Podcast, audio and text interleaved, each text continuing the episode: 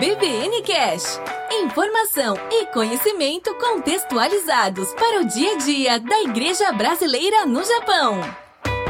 Estudante Carlinhos Vilaronga por aqui, seja bem-vindo a mais um episódio do EBVN Cast, este podcast produzido aqui no Japão para servir a Igreja Brasileira no Japão e, por que não, servir a Igreja Brasileira no mundo. Estudante, em março de 2021, aqui na LabCast nós organizamos um webinar com o tema Contribuindo para o Desenvolvimento Saudável de Crianças e Adolescentes com TDAH, transtorno de déficit de atenção e hiperatividade, e também crianças com TOD, transtorno opositor desafiador. Para falar com a gente nesse webinar, nós tivemos do Brasil as psicólogas Aline Xavier e Silvia Rodrigues, e também do Brasil a estudante de psicologia Alcione Nobre, dos Estados Unidos, o psicólogo Diego Rodrigues e aqui do Japão, o psicólogo Irineu Jó. Você percebeu que é uma galera, nós tivemos cinco pessoas envolvidas com a área de psicologia para conversar com a gente sobre TDAH e TOD. Então esse episódio ele tá grandão,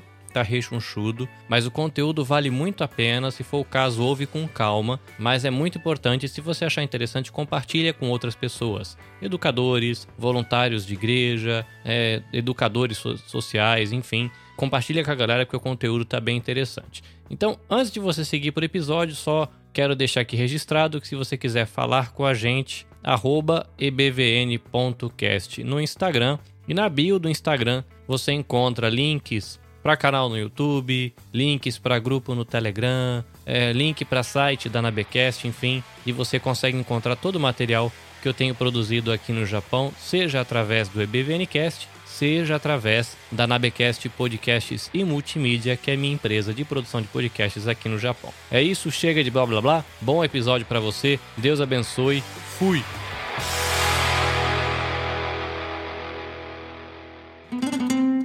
EBVN Cash para aprender e servir melhor a Deus, a família, a igreja e a sociedade.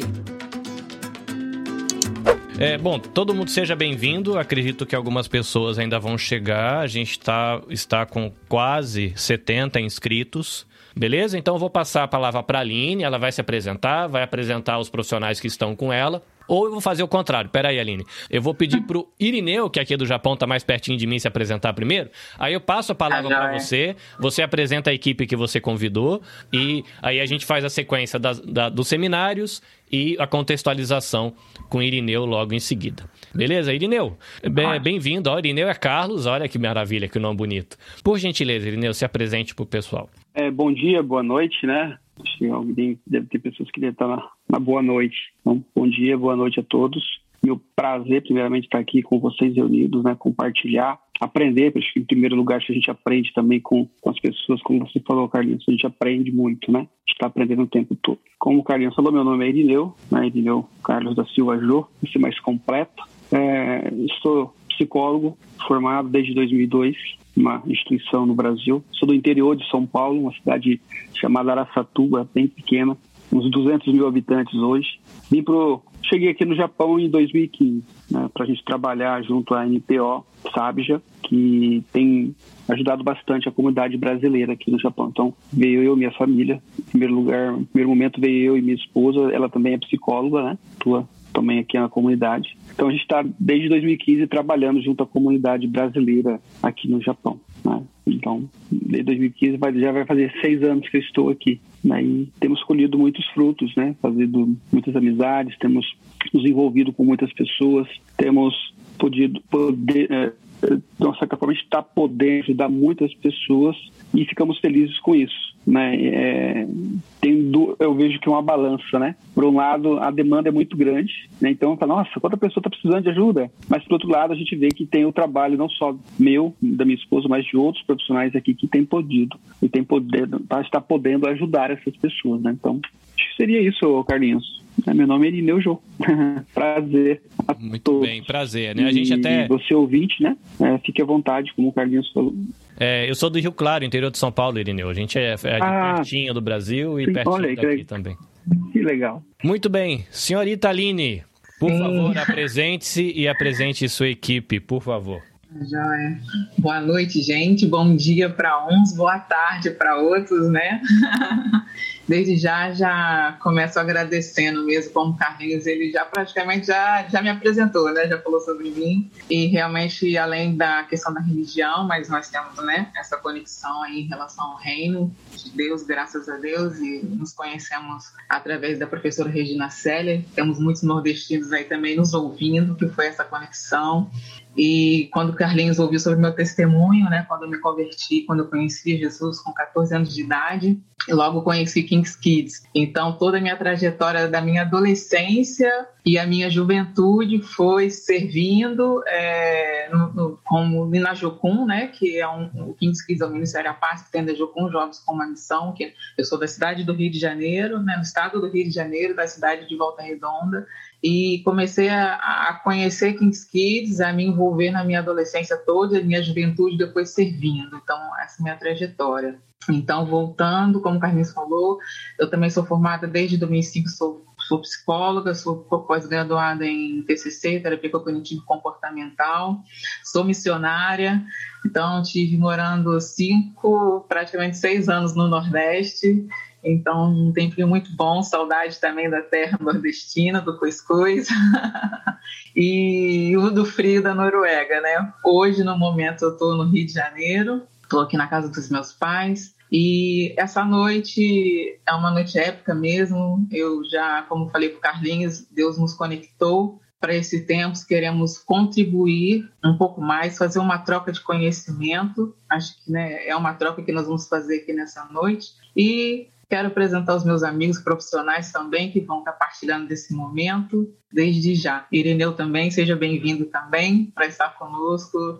Já estávamos pensando, como o Diego falou, é, vamos passar as informações, mas para onde as pessoas irão depois quando passarem todas as informações? Então, Carlinhos sabiamente né, conectou a você. Então, Alcione, agora eu gostaria que ela se apresentasse, uma amiga. Olá, sou Alcione, eu sou de Recife, Estou estudando psicologia, estou no nono período, esse ano finalizando, e estamos aí. Faço parte da, da Igreja Zion aqui em Recife.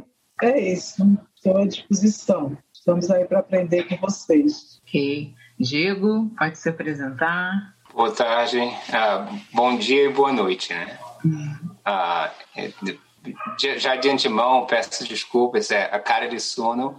Ah, eu, eu tenho insônia crônica e essas últimas duas semanas foram semanas muito intensas no trabalho. Um, ah, entre várias coisas, uh, eu coordenei uma clínica de vacinação para o Covid nas últimas duas semanas, então trabalhando 14, 16 horas por dia, uh, bastante puxado. Mas é um prazer estar aqui hoje, prazer estar com vocês. Por formação, sou psicólogo também, me formei em 2005 tenho mestrado em psicologia, ah, em psicoterapia conjugal e familiar, mas há muitos anos continuo trabalhando com psicologia e com psicologia clínica, mas mais num, num, caráter administrativo. Vivo já nos Estados Unidos ah, desde a adolescência, vindo e voltando ao Brasil, mas dessa última vez vim, já são 16 anos.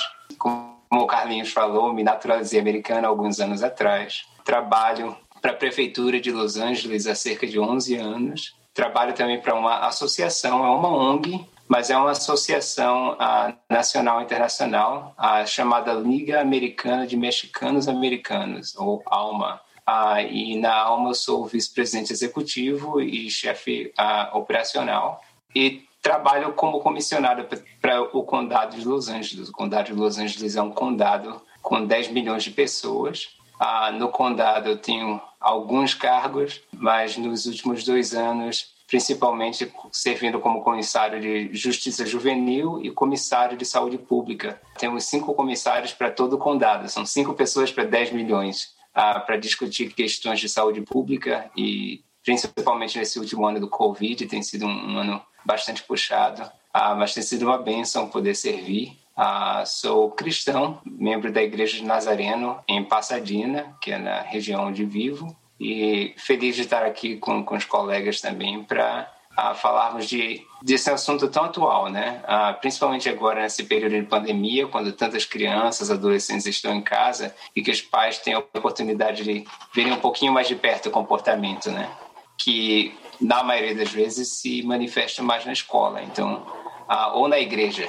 Então, vamos estar falando um pouquinho sobre isso. Mas boa tarde, é um prazer conhecê-los. Obrigada, Diego. Obrigada, Alcione. Irineu também. Então, a gente vai dar início agora, né? Carlinhos, podemos continuar? Nós temos aí TDA, TDAH e o TOD, transtorno de déficit de atenção.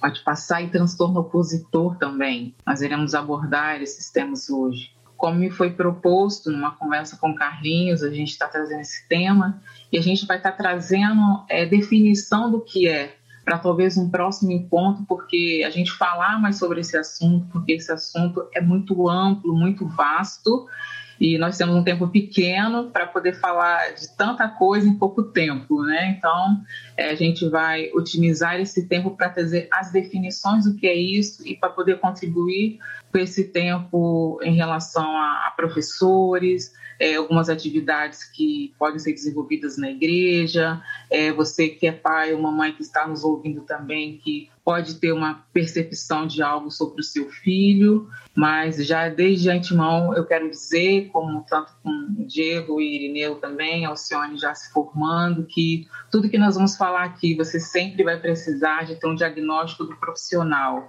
A gente não pode supor ou a gente não pode rotular essa criança mediante alguns atos que a gente possa observar, mas a gente pode direcionar para que possam procurar profissionais. Então, o que é o TDA infantil? Né? O TDA. Eu coloquei uma definição bem simples aqui para a gente poder depois falar mais sobre isso, mais para frente. O TDA, ele se caracteriza por sintomas de desatenção, inquietude, impulsividade. Muitas vezes também ele é chamado de DDA, de dúvida de déficit de atenção é uma criança que ela apresenta um, um, diagnóstico possível quando a criança demonstra comportamentos excessivamente dispersos, principalmente no desempenho escolar. Então, o TDA, né, que a gente fala do déficit de atenção, muitas vezes você pode, a mãe pode dizer, ué, mas meu filho, ele consegue se concentrar, ele fica o tempo todo no celular, mas porém, quando vai ler um livro, ele não consegue ter esse foco porque o celular ele tem cores, ele tem jogos, né? É, é, muito colorido, então isso chama muita atenção da criança. Então ele consegue ter o foco nisso. Então existe sim essa possibilidade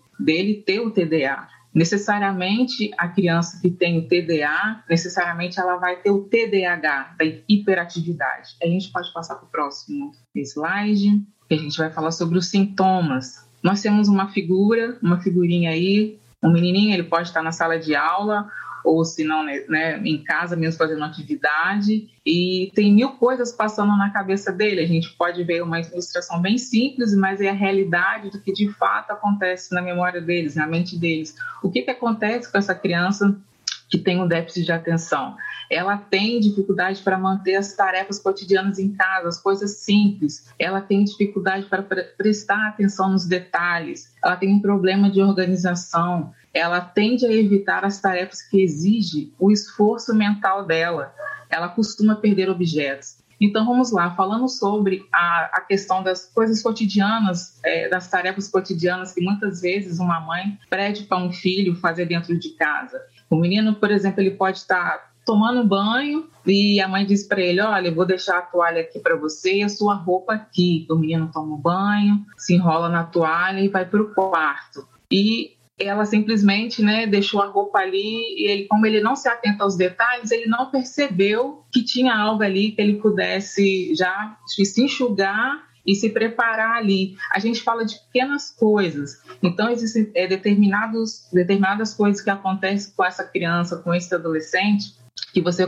começa a observar que acontece em casa, mas que vai acontecer também em outros ambientes, não só em casa. Pode ir na casa da avó, na casa da tia, na escola, na igreja. Você, é, ele levou um, um, um, como se diz, um estojo para a escola. Quando chega em casa, cadê o estojo? Perdeu o estojo. Quando é no outro dia, você comprou uma caixa de lápis de cor e deu para ele. Cadê o lápis? Perdeu o lápis. Ele vive constantemente perdendo as coisas. Isso são características do DTH. Vamos passar para o próximo, mais para frente a gente vai estar tá falando. O que é o TDAH? É um transtorno neurobiológico que aparece na infância e frequentemente ele acompanha o indivíduo por toda a sua vida.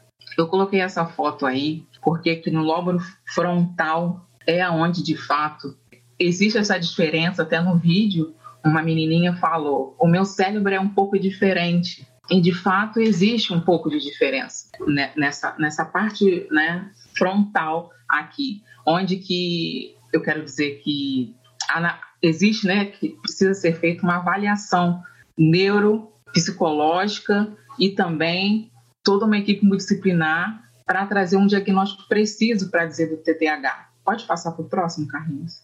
O TDAH ele é um distúrbio que afeta de 3 a 5% das crianças em idade escolar. Ela tem dificuldade de manter o foco nas atividades propostas, agitação motora e impulsividade.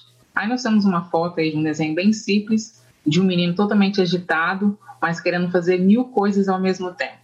Aquele menino, por exemplo, você está em casa e ele está no sofá brincando, ele está rolando no sofá, daqui a pouco você vê ele está debaixo da mesa, ele não para, ele, ao mesmo tempo ele quer fazer muitas coisas ao mesmo tempo. Então você vê essa característica aí, ele tem um carrinho na mão, ele tem um, um lápis, ele tem um avião, então ele, ele não tem um foco. Muitas vezes ele faz muita coisa, mas muitas vezes não faz nada.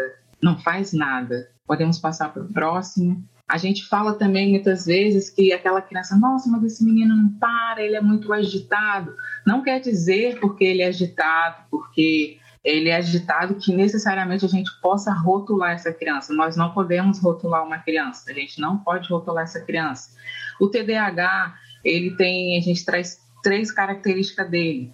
Uma apresentação de combinado ou misto, ele é desatento, ele é hiperativo impulsivo. Aí a gente está vendo aí uma foto, bem simples também, de um menino tentando estudar, está com lápis, tentando fazer uma anotação, mas ele está pensando que ele poderia jogar bola. Ele não consegue ficar concentrado. E ali a gente vê o outro hiperativo, né? Aquela, na, na mesma foto, pode, pode, pode voltar. O, o, o hiperativo, lá um balançando e a outra de cabeça para baixo, aquela criança que não para, que você pensa que está aqui, ele já subiu em cima da cama, ele já subiu em cima do telhado e, e aquela agitação toda, que muitas vezes muitos pais deixam de ir em festas, alguns ambientes sociais por causa do comportamento da criança, se priva de estarem nesses lugares. Podemos passar para outro.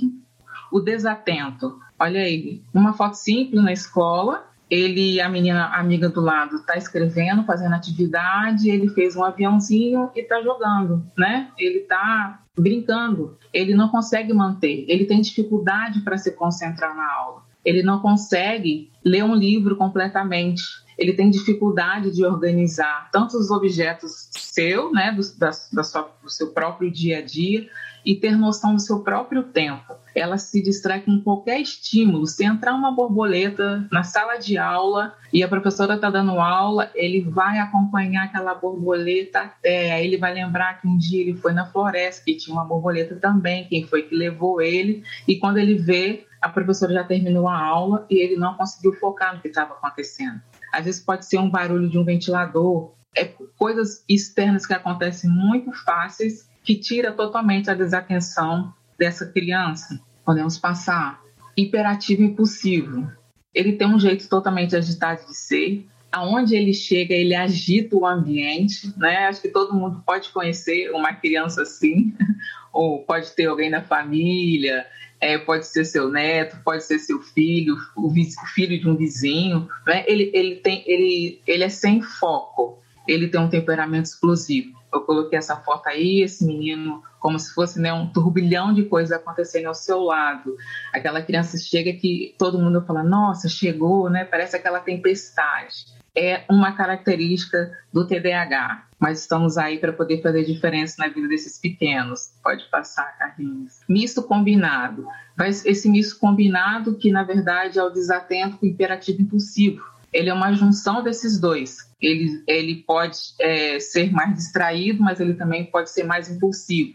É uma mistura desses dois. Eu trouxe isso bem rápido, porque depois a gente vai falar um pouquinho mais sobre isso, tá joia? É um pouquinho de definição do que é o TDAH. A gente tem muita coisa para poder falar. É só algumas definições que a gente trouxe para mais para frente a gente poder falar um pouco mais, ok? Agora, quero passar a palavra para Alcione. Ela vai estar falando um pouquinho sobre o Todd e depois a gente vai passar para o Diego. Olá, já dei boa tarde, boa noite Pra, bom dia para aqueles que estão chegando agora. Eu vou falar um pouco sobre o TOD, o transtorno opositor desafiador. O TOD, ele vem com certas características. É bem diferente do TDAH. Pode passar, Carlos, por favor. Ele é bem diferente assim do TDAH, porque o TDAH a criança tem um certo déficit de atenção. E no Todd ele é muito agitado, muito raivoso assim. O temperamento dele é bem vingativo. Na verdade, o Todd é um transtorno disruptivo. É um comportamento, ele tem alteração de comportamento. Não é um comportamento como o TDAH, que é aquela ativo e agitado. Muitas crianças podem ser agitadas, muitas crianças podem ser hiperativas. Nem sempre por uma patologia, mas o TOD, a criança, ela demonstra pela, pela raiva que ela, que ela tem, pelo comportamento questionador, principalmente ele não se submete à autoridade. Ele é bem desafiador a si mesmo e a hierarquia para ele é um desafio. Ele não consegue se submeter a hierarquia nenhuma. Pode passar. O TOD, ele é diagnosticado unicamente pelo médico, médico psiquiatra ou neurologista. E é dos, dos quatro aos, sete, aos seis anos esse diagnóstico, até os seis anos. O tempo que, de acompanhamento que ele tem é de quatro a seis meses. Ele é assim e os pais devem acompanhar esse tratamento, devem acompanhar acompanhá-lo nesse médico, porque é muito importante para ele como a Aline falou, muitas vezes eles, eles não só o TDAH, como o TOD também, eles, quando chegam na, na festa, é aquele que praticamente as pessoas fazem, e acabou com a festa. Mas não. Ali existe uma patologia que não só é constrangedor para os pais, mas para ele é aquele, ah, eu não faço isso ele nunca assume aquilo que faz. Para ele é muito difícil ele assumir a responsabilidade daquele, mesmo consciente, sabendo que fez. Ele não assume essa responsabilidade. Esse diagnóstico ele é dado pelo CID-10. O CID-10 é o Código Internacional de Doenças. O médico nesse acompanhamento, tanto médico quanto psicoterapeuta. Psicoterapeuta é esse, é esse psicólogo é da TCC, Terapia Cognitivo Comportamental na verdade, é um psicólogo de comportamento analítico. Ele avalia essa criança junto com o psiquiatra, junto com o neuro. Esse acompanhamento tem que ser junto com a família, porque a família tem que estar presente, não só o acompanhamento, não só para a criança, como para a família, que é muito importante. Para ele ser diagnosticado com TOD, ele é aquela criança que perde a calma, se incomoda com qualquer coisa, é raivoso, ressentido, ressentivo, vingativo, ele questiona toda e qualquer autoridade, como eu já falei anteriormente. É uma criança que desafia em todos os sentidos. É um verdadeiro desafio, não só para os pais, não só para os professores, não é, em todo lugar que ele chega é assim. E o, o, o ambiente que ele vive, seja família, igreja, a escola, o primeiro ambiente assim é a família escola e o ambiente com os amigos. Ele se comporta de maneira pesada. Já se ele passa a se comportar em outros ambientes, ambientes que são ambientes presentes, que são ambientes da, da convivência deles, de forma mais agressiva, ele nesses três ambientes é, é, do modo do grau leve. Ele se apresenta três graus: leve, moderado e grave. Se ele se apresenta em um ambiente desses, ele não consegue se relacionar, não consegue se sociabilizar com seus com seus amigos, não consegue fazer um trabalho de escola. Ele é do grau leve. Se ele já vai para outros ambientes, além da família, da igreja, e, e ali da reunião com os amigos já passa a ser moderado. E o grave é aquele que quebra tudo, porque tem, tem Todd que ele sai cuspindo, ele chuta e ele é muito agressivo na sua convivência. E as dificuldades que, que têm se apresentado para que, que esse, esse Todd venha se sociabilizar, porque ele, mesmo que ele vá, seja diagnóstico a patologia, e o médico é, possa tratar com um remédio, mas chega um tempo que para, não é para sempre. Ele vai aprendendo a lidar com essa patologia dele. Ele vai aprendendo a lidar com aquela circunstância que ele tem vivido. O que pode dificultar essa demora no tratamento, a demora que, que ele possa entender. Muitas vezes as crianças de 7, 8 anos já estão saindo do medicamento. Não é preciso passar vários anos. Tem criança que vai se conscientizando daquele problema, vai começando a assumir a responsabilidade dos seus atos e ele já sai dali da, daquela, daquela patologia. E muito importante que a família, ao perceber todo esse comportamento de raiva, perda de calma, insubmissão, não só pelos pais, mas pelos professores, por toda e qualquer figura de autoridade, a família não demora em buscar ajuda. E é muito difícil para muitos familiares pensar que essa criança tem uma patologia, mas isso tem, tem jeito, isso não é para sempre. Sendo cuidado, bem cuidado, com os profissionais necessários, ele vai ficar bem, ele vai saber lidar com isso. Isso das crianças não serem convidadas para os eventos é um bullying. Ele vai sentindo isso também. E os pais também sentem. E para os pais é uma dificuldade muito grande. E o ambiente que eles vivem, sendo eles com a família, é um, um ambiente que pode ser um desencadeador do bullying.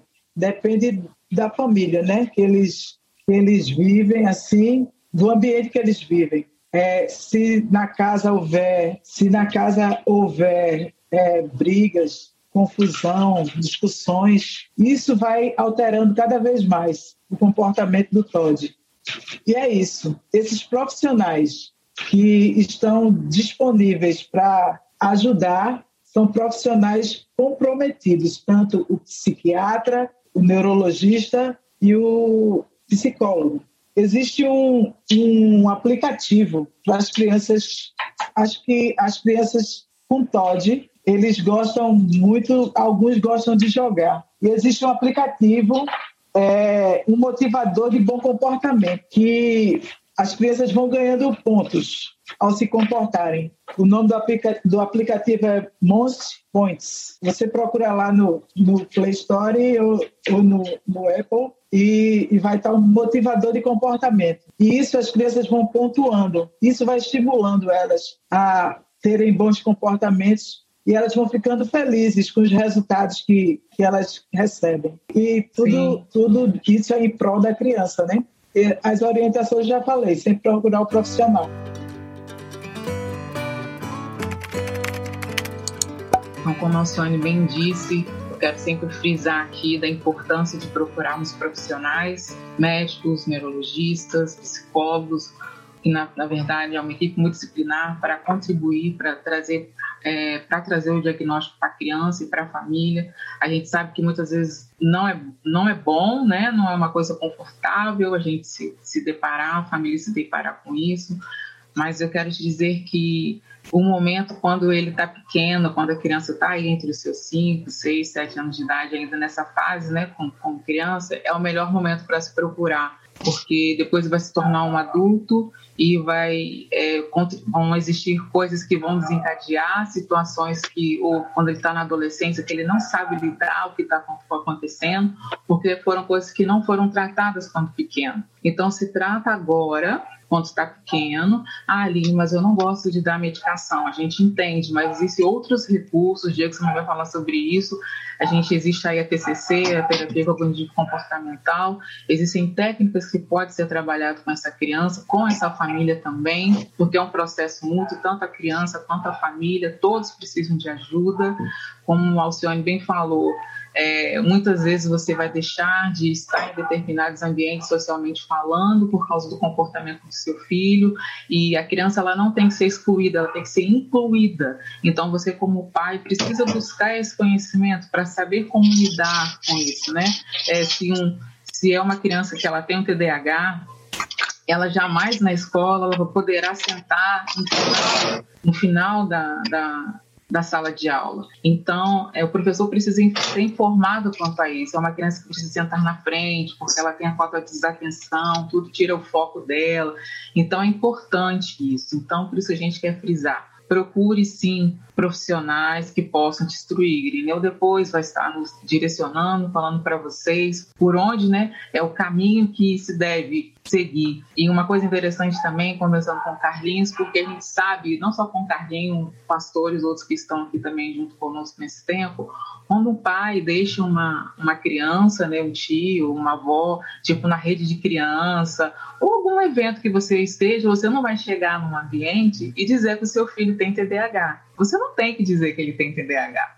A gente está trazendo esse primeiro momento para você, para, na verdade, você é, observar se tem algumas atitudes também dentro da sua casa, ou você tem um amigo e que possa direcioná-lo, é, é, contribuir falando para ele para que ele possa é, procurar um profissional. Então a gente está trazendo esse momento assim algo bem simples, né, para te dar essa noção, para acrescentar no seu olhar como, como voluntário dentro de uma igreja local, para que você possa perceber como lidar com essa criança melhor socialmente falando. E não tipo assim, nossa, como o Alcione falou, nossa, mas chegou aquele menino que ele derruba tudo, ele quebra tudo, ah, ele é um rebelde, ele não, não, ele não ele não acata a minha autoridade, não me obedece. Quando o professor fala, ele sempre vai te desafiar ele não é porque ele é assim, existem questões que façam ele ser assim. Então a gente quer trazer isso para você saber lidar melhor com essa criança, lidar melhor com esse adolescente, que futuramente você é um adulto. Mas se isso é tratado hoje, quando pequeno, né? Consequentemente, na fase adulta, ele vai lidar muito melhor muito melhor, porque hoje a gente sabe que crianças que não foram tratadas na infância e nem na sua adolescência, hoje adultos, depois de mais velhos, estão buscando diagnóstico porque estão percebendo que existem algumas disfunções que estão realmente diferentes, alguns comportamentos, coisas, questões de trabalho, propriamente no casamento, no relacionamento, que existem algumas coisas que são diferentes, então estão buscando recursos depois de 30, 20 anos de idade. Então, assim, trate agora do nosso pequeno, tenha esse olhar, ai, Aline, é difícil, é, é, procure ajuda. Você não está sozinho, a gente está fazendo esse primeiro momento para estar tá falando sobre isso. E se você é o voluntário na igreja, então é, você, não, você não pode jamais né, rotular uma criança, dizer o que ela é, que ela é rebelde. Não. A gente primeiro a gente tem que trazer o amor, a paciência, para poder lidar com eles, principalmente, principalmente abraçá-lo, porque muitas vezes ele pode estar estressado, ele está precisando na verdade de um abraço. Então a gente tem que ter outras coisas, né? Então é, trabalhar mais isso, ok? Vou estar tá passando a palavra agora para o Diego. Diego, fique à vontade. Obrigado, Aline. E enquanto o Carlinhos coloca o slide, eu só quero só acrescentar algumas, algumas coisas. Eu acho que é importante, sim, darmos essa uma fala mais introdutória, mas é, é, também importante falar um pouquinho do lado clínico, de forma mais específica, quando se trata um diagnóstico, porque é um diagnóstico que foi dado de forma talvez excessiva há, alguns anos atrás, tanto aqui nos Estados Unidos como no Brasil e outros países, eu sei que também houve esse movimento que quase toda criança que era hiperativa tinha um transtorno de, de, de atenção e de, de hiperatividade. Então, e, e Hoje tem um movimento contrário, quando muitas crianças não estão sendo diagnosticadas, não estão sendo ajudadas por medo ou temor de, de se dar esse diagnóstico de, de, forma precoce. Então, os sintomas que a Aline a, apresentou antes e compartilhou antes, a, é importante frisar que não se pode dar esse diagnóstico a crianças com menos de 7 anos de idade. Então, até a criança fazer 7 anos de idade, se é uma criança hiperativa, se é uma criança que a, apresenta alguns desses sintomas, é possível que essa, que essa criança venha a ter esse diagnóstico, mas não podemos taxar esse diagnóstico na criança antes dos 7 anos. E para um adolescente, é, é, importante também se questionar se esses sintomas estavam presentes antes do, do, adolescente completar 12 anos. Nós sabemos que aos 12 anos, tanto para meninos quanto para, para meninas, há um, um número de mudanças hormonais, físicas, ah, e também que, a, que levam a mudanças psíquicas e, e, e emocionais e até de comportamento. Então, devemos pensar se há outras questões no contexto da criança, na, no ambiente familiar, ah, no círculo de amizades, e se isso começou ah, antes dos sete, temos de ter um pouco de paciência ah, com a questão do diagnóstico e, se aos 12 anos, pensarmos onde, onde isso realmente começou. Mas o principal fator para diagnosticar uma criança é se é realmente um transtorno. Há crianças que são hiperativas e não necessariamente têm um transtorno de hiperatividade. Eu fui uma criança extremamente hiperativa. E, e, com certeza tem outros transtornos, mas o de hiperatividade não tive todos os sintomas que ah, levariam a esse tipo de diagnóstico. Então, são crianças que têm não apenas um comportamento de vez em quando aparece, mas têm evidência de, a, através de um período de tempo contínuo, desses sintomas. E os sintomas são, são vários. A Aline realmente falou assim, de alguns dos sintomas, tanto da desatenção quanto da, da impulsividade, tanto física, né? Se mover sem, sem conseguir parar, mexer na cadeira, levantar, não conseguir ficar sentado por muito tempo. Mas há várias coisas que nós também não vemos de forma ah, explícita ah, que são importantes no momento do diagnóstico. E por isso, mais uma vez, é importante procurar um profissional. Então, ah, temos que ter cuidado com, com o achismo de dizer ah, essa criança tem um transtorno, essa criança tem, um, tem uma, uma desordem. Ah, porque a desordem em si ah, é uma fração das crianças pequenas que sofrem esse tipo de desordem e que tem esse tipo de diagnóstico. Agora, e se realmente a criança ou adolescente tem ah, esse diagnóstico? O que podemos fazer? Bem, tanto a Aline quanto a Alcione falaram várias vezes. Procurar um profissional, procurar um pediatra, procurar um, a, a psicoterapeuta, procurar um médico da criança. Um, por quê? Porque há problemas, há dificuldades de não se tratar a criança. Há possíveis consequências de não se tratar a criança. E, Carlinhos, se podemos começar. Então, a impossibilidade, quando ela não é tratada, ela vai pode levar a problemas tanto na adolescência quanto a problemas na fase adulta. Há vários anos atrás, se pensava que as crianças elas cresciam e que a hiperatividade, a desordem ficava para trás. Então, quando crescer, passa, né? É como se desordem de hiperatividade fosse asma, né? Quando depois de 18 melhora. E, e hoje nós sabemos que não é assim. Pelo contrário, várias pesquisas eu vou a, a, só está falando sobre algumas delas, mas Sanuga e Embarque em 2000, 2001 falavam como cerca de 50 a 60% das crianças e adolescentes que têm o transtorno TDAH levam isso para a fase adulta. Ou seja, 60% elas não vão crescer além do, da desordem. A desordem, infelizmente, vai persistir dentro da fase adulta. Ah, e essas dificuldades emocionais, sociais, ah, acadêmicas, elas também vão evoluir ah, com a criança.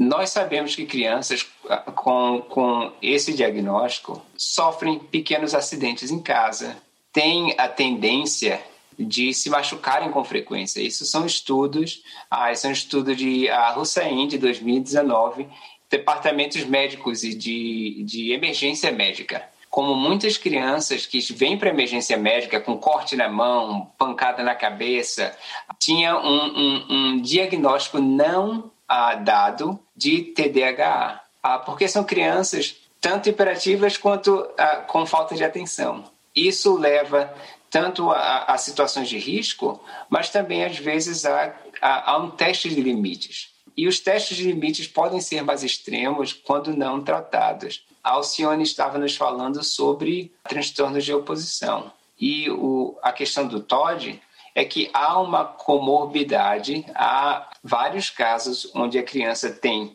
tanto o TDAH quanto o TOD. Ah, e quando eu digo vários, o que, que são vários? Pronto, Bidman em 1991 já falava que cerca de 30 a 50% das crianças que têm o TDAH também têm o TOD. Pode ser num nível mais leve, mas também tem o TOD. Então, é possível que a criança esteja com dificuldade em ambos, e uma dessas desordens ah, pode estar mais, mais óbvia do que a outra. Ah, na fase de adolescência, tanto o TDAH quanto o TOD, ela se manifesta de forma bem mais agressiva. E quando não tratada, os adolescentes podem buscar formas de autorregulação. O que, que isso significa? Ah, é um adolescente que se sente com muita energia, ah, com muita irritabilidade, às vezes com muita ansiedade, sentimentos, sensações depressivas,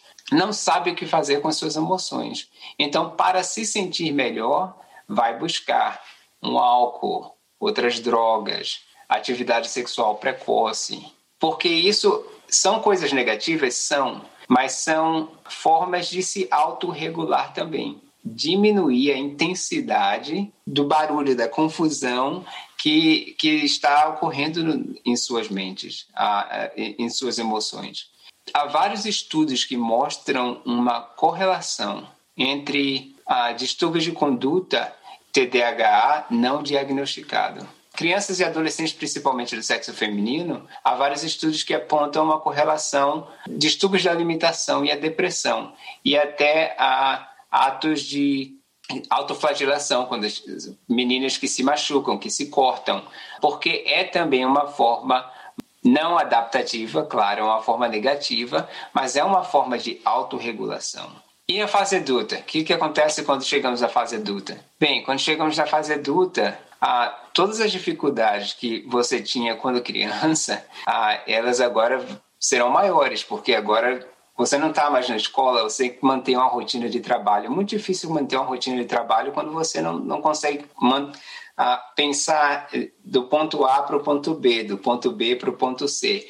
Ah, uma pessoa com TDAH pensa do ponto A para o ponto F, do ponto F para o ponto H, do ponto H volta para o ponto B. Então, é, é um pensamento e, e, e, são movimentos através da vida desordenados. Tem dificuldade de concluir tarefa, dificuldade de manter horário, dificuldade de relacionamento e muita dificuldade de aceitar o, críticas de forma calma e racional. Por quê? Porque o pensamento crítico, como nós sabemos, ele exige que nós possamos é, é, quebrar o que está sendo dito para poder interpretar. E como eu falei, conseguir dividir entre A, B, C e pensar de forma linear. Mas uma pessoa com TDAH, uma pessoa com TOD, ela não consegue pensar de forma tão linear. Então, isso pode levar a mais desordem na vida eh, social, agora na vida profissional, na vida familiar e os mesmos problemas que o adolescente tem para autorregulação, droga, álcool,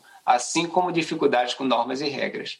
Há vários estudos, e alguns são controversos, e temos que admitir que são controversos, mas há vários estudos que apontam a, para uma correlação alta entre o diagnóstico de TDAH não tratado e a, o vício em jogos de azar, assim como problemas da justiça. Esse estudo em particular de Ginsberg, uh, de 2010, sugeriu que entre 25% e 40% de indivíduos encarcerados têm o TDAH não diagnosticado e não tratado. Então, deixa eu falar isso de novo. 25 a 40% dos indivíduos encarcerados têm um nível de TDAH não diagnosticado e não tratado. É um, é um estudo controverso. Mas para quem já trabalhou, e eu trabalho com, sou comissário de justiça adolescente juvenil para o condado de Los Angeles e trabalho com, com o, o equivalente a, esqueci o termo, creio, que no Brasil é, é FEBEM, FEBEM. Então,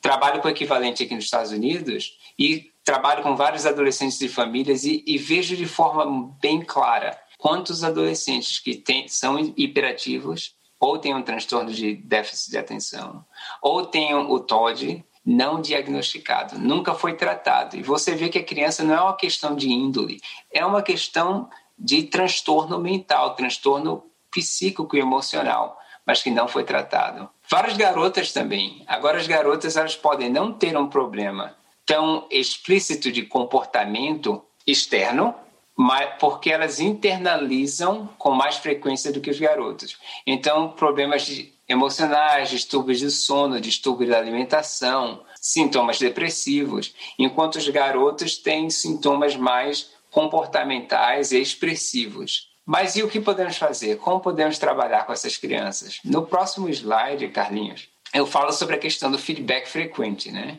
É importante ser sensível quanto à influência do TDAH na criança. Eu sei que isso é, é complicado para aqueles que trabalham com as crianças, e eu trabalho com vários professores e escuto recentemente, tão recentemente quanto ontem à noite, que estava conversando com o diretor de uma escola, onde ele estava me falando que não podemos fazer, é, é, é, criar desculpas para as crianças. Não podemos criar desculpas para as crianças. A criança tem que enfrentar as, as consequências e ter responsabilidade. Eu concordo, eu concordo plenamente. Temos que entender que essas crianças não têm a capacidade de autorregulação. São crianças que estão sofrendo de, um, de uma desordem de neurodesenvolvimento. São crianças que têm dificuldade extrema com sua própria autoestima, controlar seus próprios sentimentos. Então, como trabalhar com essas crianças? É importante que você seja bem claro com as suas palavras.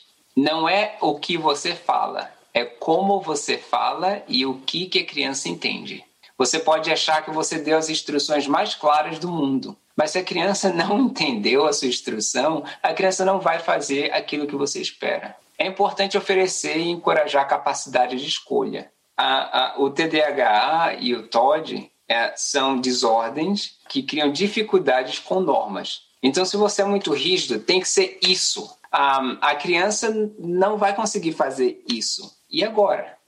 A, a criança vai ser sempre, vai estar sempre às margens. Então, é importante criar uma, uma possibilidade de escolha ter atenção para que as tarefas não sejam muito repetitivas, muito longas, muito complexas, muito difíceis, ofereça pausas. Até para pessoas que são hiperativas, mas não têm o transtorno, nós sabemos o quão é importante ter pausas. E, e, sei que nessa ligação temos muitos profissionais, voluntários, pastores, pessoas de igreja. E eu tenho certeza que você precisa de uma pausa depois de ficar no Zoom uma hora, duas horas, três horas. E nós somos adultos. Para uma criança, ah, no, uma criança sem o transtorno, as crianças precisam de pausa. E nós temos pausas na escola, não é isso? A cada uma hora, 50 minutos, há uma pausa entre uma aula e outra. Para uma criança com TDAH e com TOD, as pausas têm que ser mais frequentes e regulares. Então, eu gostaria de sugerir que você que trabalha com criança pense na questão da, da hora e da, da, da duração, a questão da duração da, do seu trabalho com a criança, não a partir da sua perspectiva, mas na perspectiva da criança. E principalmente a criança com TDAH. Então, ao invés de ter uma fala de 30 minutos, por que não ter uma fala em 10 minutos e cada 10 minutos a gente faz uma pausa, a gente alonga, todo mundo levanta, senta de novo. Dê a oportunidade para a criança se movimentar Dê uma oportunidade para a criança se exercitar. E se você não, não, não, não captar mais nada do que eu estou falando, um, ah, minimize as distrações e estímulos simultâneos. O TDAH e também o TOD, é, é, são desordens reativas. Então, a criança está reagindo a algo em seu contexto, em seu ambiente. Quanto mais estímulo, pior será, principalmente para criança com TDAH. Então, é difícil você. É, por exemplo, na igreja, você tem a classe de escola dominical, e aí tá a música tocando alta, aí tem um vídeo que tá na TV, com os, os bonequinhos se movimentando, a boquinha mexendo, e aí tem as crianças falando, e você falando mais alto, e aí tem aquela criança no. São muitos estímulos. E esses estímulos vão provavelmente causar uma reação da criança ou adolescente com TDAH. Então, você que trabalha com elas, minimize os estímulos, minimize as distrações. Ah, eu creio que a intervenção mais interessante que você pode fazer quando a criança está reagindo não é dizer calma, calma, silêncio, se cale. Não é isso. É olhar à sua volta e pensar que estímulos você pode diminuir para ajudar essa criança a se acalmar e você também poder demonstrar como se autorregular. À medida que vamos terminando esse meu momento, eu acho importante você desenvolver um plano para a criança. Então, sobre o que a Aline falou mais cedo, você que é pai, você que trabalha com a criança, você não precisa colocar um, um, um cartaz nas costas da criança, essa, meu filho tem TDAH. Você não precisa falar para todo mundo que seu filho tem TDAH. Mas eu acho sim importante falar, por exemplo, se é o professor da escola dominical, conversar com o professor da escola dominical, explicar para o professor da escola dominical, olha, às vezes meu filho vai querendo subir na cadeira e subindo pelas paredes e correndo. Não é desrespeito, não é uma afronta a você. A meu filho tem um diagnóstico de TDAH, estamos trabalhando com ele, estamos tentando ajudá-lo. Essas são algumas coisas que nós fazemos em casa que você também pode ajudar aqui na escola dominical. Se você agora é o professor de escola dominical, ou pastor, ou profissional, é importante conversar com a família, com os pais. E eu sei que é, é uma conversa difícil. Para alguns pais é muito constrangedor a ideia que meu filho tem o TDAH ou tem o TOD. Mas essas, uh, uh, esses diagnósticos têm uma, um, um, um, um, princípio que pode ser tanto genético quanto do, do, do ambiente, quanto de outros fatores químicos e até de trauma. Então, não tem uma causa que causou o TDAH.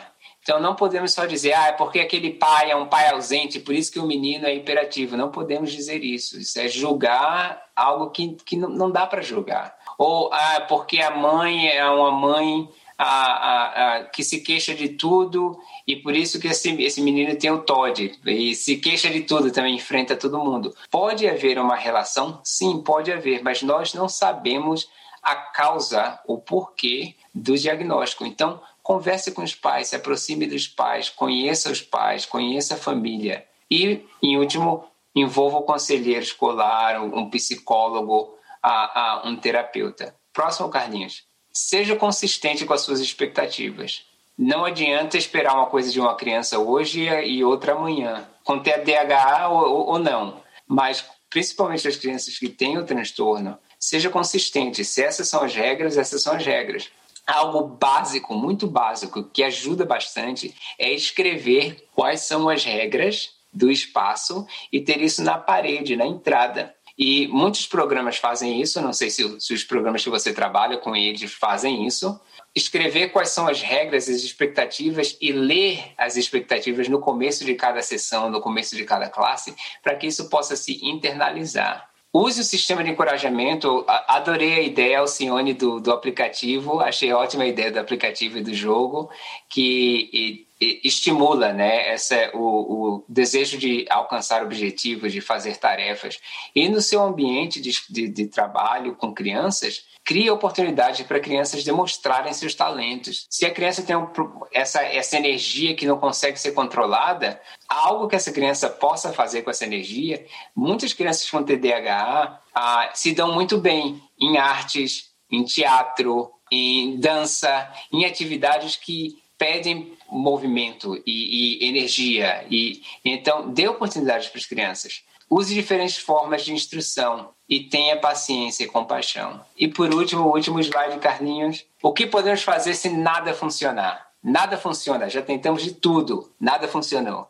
Ah, quando eu, como eu falei, a conversa que eu tive com esse diretor ontem, as consequências devem ser proporcionais, tanto à idade física quanto à idade cognitiva da criança. Então, a pior coisa que nós podemos fazer é tentar isolar uma criança com TDAH porque ela não, ela não se a, adequa às regras que todas as outras crianças conseguem seguir. Então, quando você isola a criança, você está roubando a criança a oportunidade de aprender com as outras como se autorregular. Você está roubando daquela criança a oportunidade de aprender de você como se autorregular. Então, traga aquela criança para perto. Ah, como a Aline falou, o lugar daquela criança vai ser na frente da fila, vai ser na primeira, na primeira cadeira, não vai ser no fundo da sala para não causar confusão e, bagunça. Envolva a criança no plano, converse com a criança, porque há uma correlação, e eu vi na, na, na, na lista de, de no, no, no chat, eu vi uma pergunta se o TOD está necessariamente ligado ao TDAH não está necessariamente ligado no sentido que toda criança que tem o TDAH tem TOD. Não é assim. Como eu falei, tem, tem, tem essa a, a, estimativa que é entre 30% e 50% das crianças podem ter as duas. Então há uma correlação, há uma comorbidade. Mas o que acontece é que crianças com TD, elas ah, são, são crianças reativas. Então elas reagem ao seu ambiente e reagem de uma forma que pode ser interpretado como o TOD. Mas o TOD é muito específico quanto à questão de autoridade. O Todd é com pessoas de autoridade. Ah, e elas não estão se rebelando com pessoas de autoridade por conta da pessoa de autoridade. Elas estão se rebelando a pessoa de autoridade porque é uma forma de testar limites e testar o ambiente e de dominar o ambiente. Então, há sim uma correlação, mas não é uma correlação obrigatória. E por isso que nós temos que ajudar as pais, os profissionais de saúde mental a terem a oportunidade de trabalhar com a criança. Dê a um profissional a oportunidade de, primeiro, analisar se há realmente o transtorno, de desenvolver um plano com você como ajudador, como professor, como voluntário, como pai, e de acompanhar. E eu vou terminar esse momento com isso. Eu, eu imagino que haja perguntas. Então, há como curar o TDAH? Não, não, não, não estamos falando de cura. Ah, o TDAH ele, através de, da psicoterapia cognitivo comportamental, através do tratamento medicamentoso, através de outras formas de tratamento, pode sim a, ser controlado. E há muitas crianças e adolescentes que aprendem a controlar com tratamento. É muito difícil sem o tratamento. Aí eu já trabalhei com pessoas que têm o transtorno e trabalho a trabalho com crianças e com adolescentes, mas também com adultos que têm o transtorno. Um, e sei que é muito difícil controlar a, sem a ajuda do, dos profissionais. Então, procure um profissional de saúde mental, procure um pediatra uh, para trabalhar com você como pai ou como voluntário. Obrigado, Carlinhos. É BVN Cast para aprender e servir melhor a Deus, a família, a igreja e a sociedade. Carlinhos, eu queria ver a pastora Silvia. Pastora Silvia, você tá aí, ela é de Recife. A pastora Silvia é a mãe do Diego e é uma excelente profissional. E eu tenho para mim é uma honra tê-la aqui conosco também. Ela e seu esposo também trabalham, são presidentes na Igreja Nazarena em Recife e outras igrejas. Ela tem um trabalho também no Divã, que ela faz no Facebook todos os sábados. Você, mulher, pode estar ouvindo. Anota aí, Silvia Rodrigues. E ela tem muito também para nos acrescentar. Pronto, voltei. Até presente para a gente, me fala que é uma honra poder tê-la com a gente, contribuindo nesse tempo. Fala para a gente a sua toda a sua parte profissional que você faz, que você trabalha e desenvolve, e acrescente conosco na sua fala agora sobre o que nós estamos falando sobre o TTH e o TOD. É um prazer estar com vocês. Eu quero agradecer a Deus, né, a oportunidade que vocês estão podendo oferecer para as pessoas que trabalham com pessoas e com crianças e adolescentes que têm TDAH. E uma das coisas mais difíceis que a gente tem é, a, é a, o diagnóstico, né? Então, as pessoas, algumas chegam muito tarde, muito na vida adulta, sem saber realmente o que tem, então já sofreram tanto.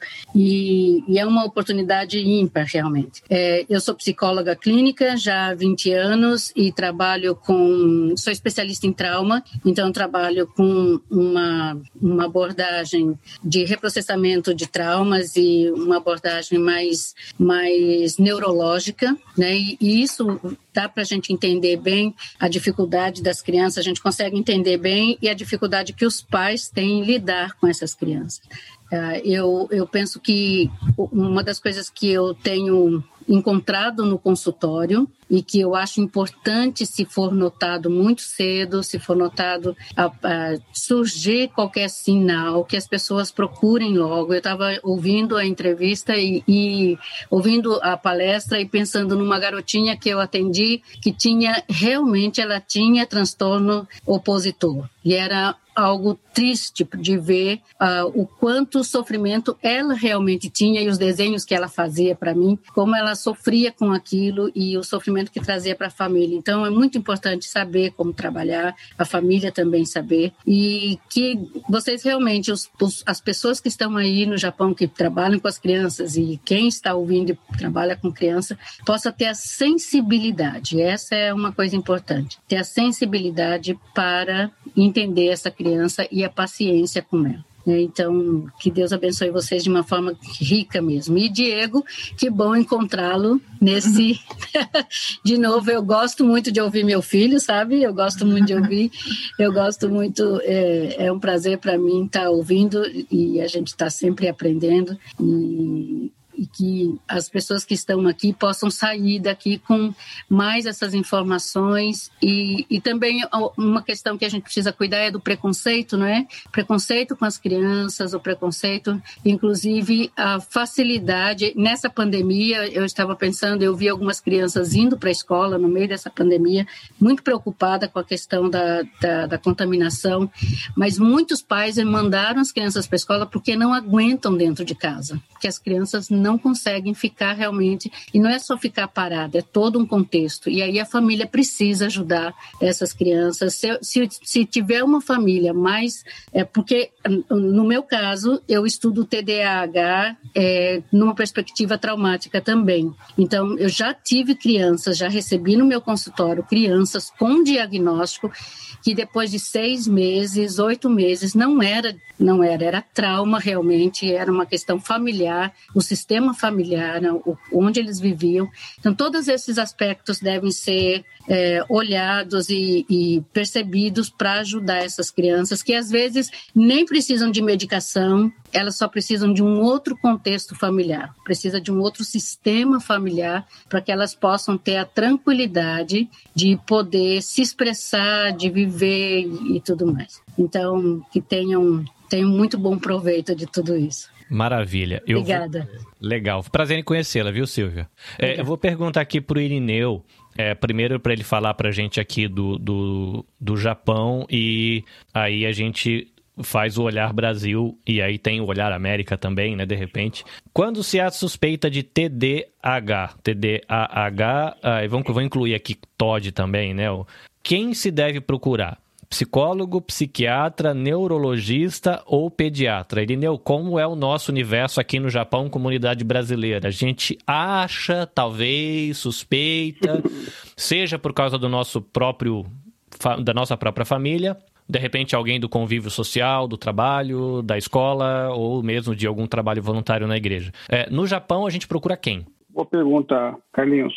Bem, é, diante de uma suspeita, diante de um achismo, acho que daquela primeira impressão ali, né? Pessoas que estão responsáveis, educadores estão responsáveis em tutelar essa criança, né? É, onde recorrer? Bom, primeiramente assim, a gente olhando para a realidade aqui brasileira, tem a questão muito importante que é a questão cultural e linguística. Né? O sistema de saúde mental aqui do Japão é bem diferente do sistema do, do, do mundo, principalmente do Brasil. Então, eles estão, assim, relacionado a isso, eles estão bem atrasados com relação ao Brasil. Né? Então, tem um preconceito muito grande, tem um olhar diferenciado né, com relação a isso. Uh, então, assim, uma das bar barreiras, que acho que é bem importante falar isso, é essa questão linguística. Né? Você conhece a realidade aqui do, dos brasileiros, muitos não dominam o japonês e quando se domina ainda tem essa dificuldade cultural muito grande que acaba é, nos prendendo e nos atrapalhando, né, com essa questão da comunicação. Né?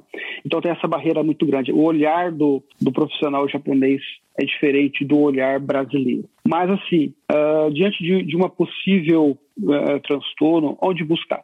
Foram esses profissionais que você citou, um psiquiatra infantil, né? acho que é, é neuro, acho que poderia começar com o próprio pediatra, né? mas é, levando em consideração que vai ser na língua japonesa, então talvez o olhar vai ser diferente. Quando eu digo culturalmente falando, acho que assim, acho que os pais que estão aqui no Japão, que estão, estão nos ouvindo, acho que eles vão entender um pouquinho mais sobre isso. Uma criança é, brasileira, ela é, talvez ela tenha um olhar diferenciado, talvez não, ela tem um olhar diferenciado porque ela já é por natureza já mais inquieta mesmo. Como o Diego falou essa questão, nós somos um pouco mais imperativos, né? Então uma criança, ela, ela é retulada realmente por esse olhar. Você colocar duas crianças né, brasileiras e japonesas, você ver que realmente a criança japonesa ela já tem um padrão de ser mais tranquila, de ser mais calma. Então esse olhar já é bem diferenciado.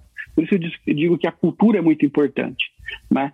Então, assim, realmente é, é buscar né, acho que o neuro, o, psiquiatra infantil, gosto de dizer, né, e o, o próprio pediatra. Né? Agora, o que tem acontecido muito, é, eu tenho recebido muita demanda de muitos pais ou própria escola eles têm buscado, primeiro de tudo, o psicólogo brasileiro, porque ele consegue, né? Ele consegue na língua dele, ele consegue na cultura dele ter esse olhar primeiro. E aí a gente acaba orientando, olha, busque realmente o pediatra, busque realmente o, o psiquiatra, o neuro, e aí o pai, a mãe está indo lá.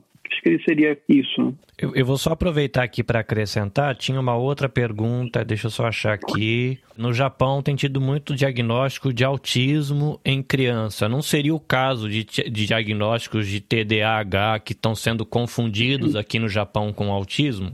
Me pareceu a linha da pergunta. Olha, realmente, assim, teve até uma pesquisa né, é, de uma organização, é, o SABJA né, é, é, a NPO que eu trabalho, SABJA mais o, o consulado, consulado não, né, a embaixada brasileira né, em Tóquio e mais um órgão japonês fizeram uma pesquisa recentemente para essa pesquisa não foi divulgada, mas para ver realmente porque se falava muito na comunidade brasileira um alto índice de é, autismo. Né? E realmente assim, aparentemente, né, não tem, não teve a surpresa, ou seja, a métrica não é tão grande, assim, a porcentagem de crianças brasileiras autistas seria maior que japonesas. Não. Então realmente assim, eu vejo assim, Carlinhos e quem me ouve, acho que ambos estão tá tendo um, diagnóstico, talvez um olhar diferenciado para essas crianças. Mas tem tanto a diagnóstico de crianças autistas, né, quanto de crianças que tenham TDA ou TDAH. Né? Então, eu acho que não está equivocado, uh, não. Realmente tem crianças, sim, é claro que tem erros, não dá para dizer que não há.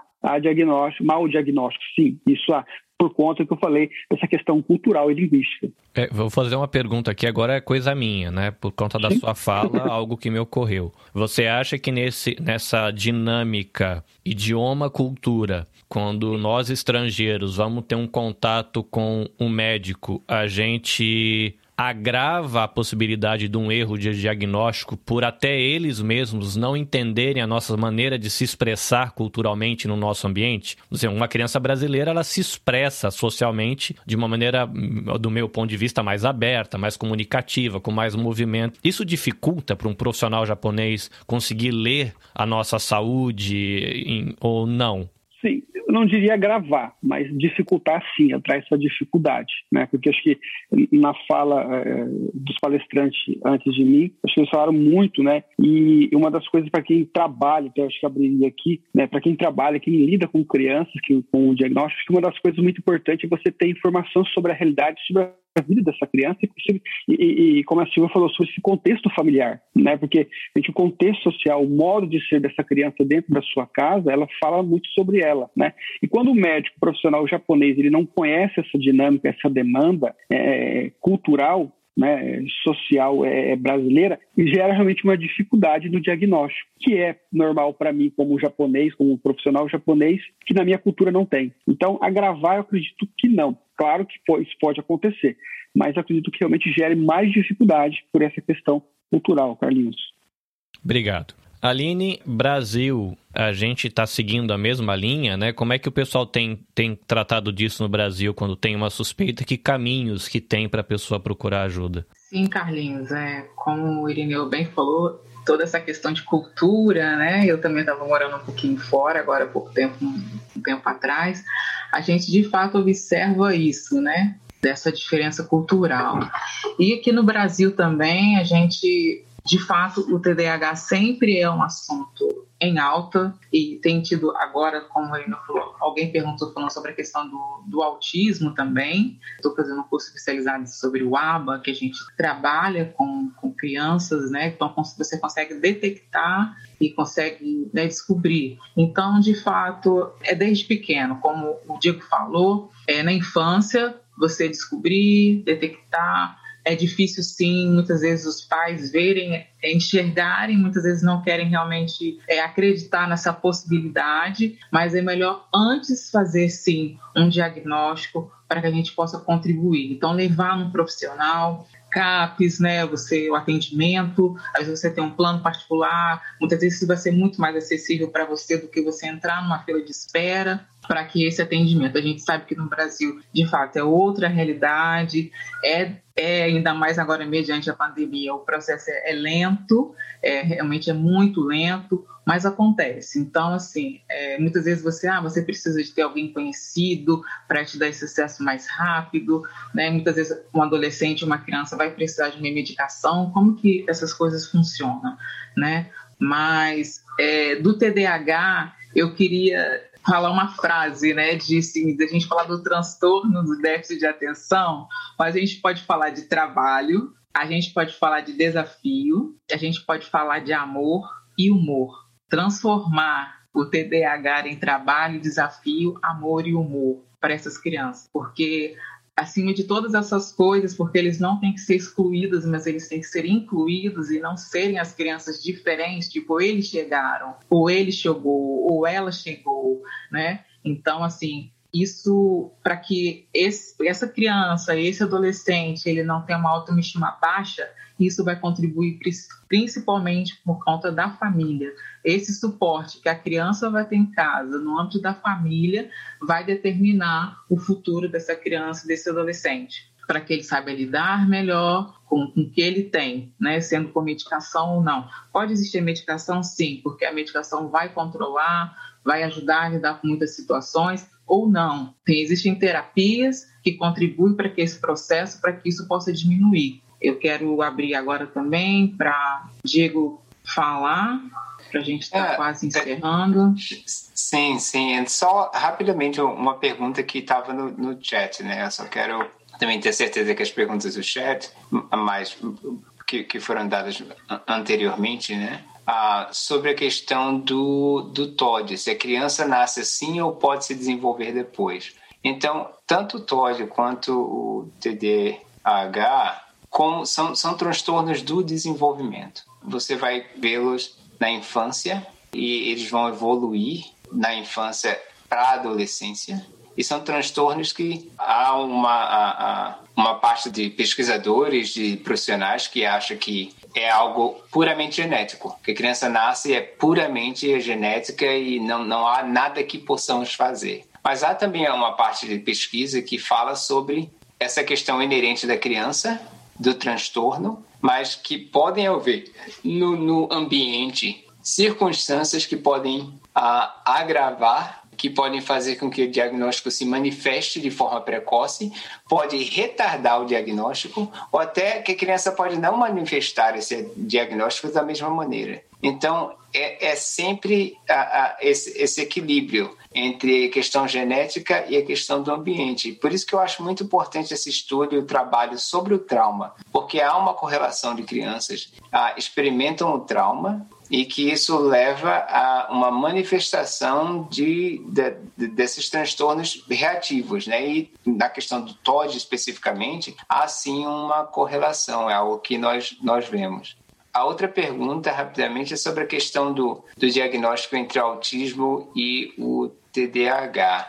Porque isso é algo também que aqui nos Estados Unidos acontece bastante. Ah, crianças diagnosticadas como estando no, no contínuo, né? porque hoje não se fala mais de autismo apenas como uma desordem, né? Um, é um contínuo do, a, a, do autismo. Então, crianças são diagnosticadas como se estivessem nesse contínuo mas são crianças que têm o TDAH. E vice-versa, crianças que estão dizendo, ah, essa criança só tem um transtorno de, de hiperatividade, mas são crianças que têm também o diagnóstico de autismo. E por isso que, para sua pergunta, Carlinhos, é importante um desses profissionais, mas quando possível, mais de um profissional. Então, só porque uma pessoa disse uma vez que a sua criança, que o seu filho, com aquela criança tem uma desordem, não significa que essa é a desordem ou que esse profissional está 100% correto. Então, eu não estou falando de desafiar né, os profissionais, não é isso que eu estou encorajando de forma alguma, porque eu também sou profissional clínico. Mas eu acho importante os pais terem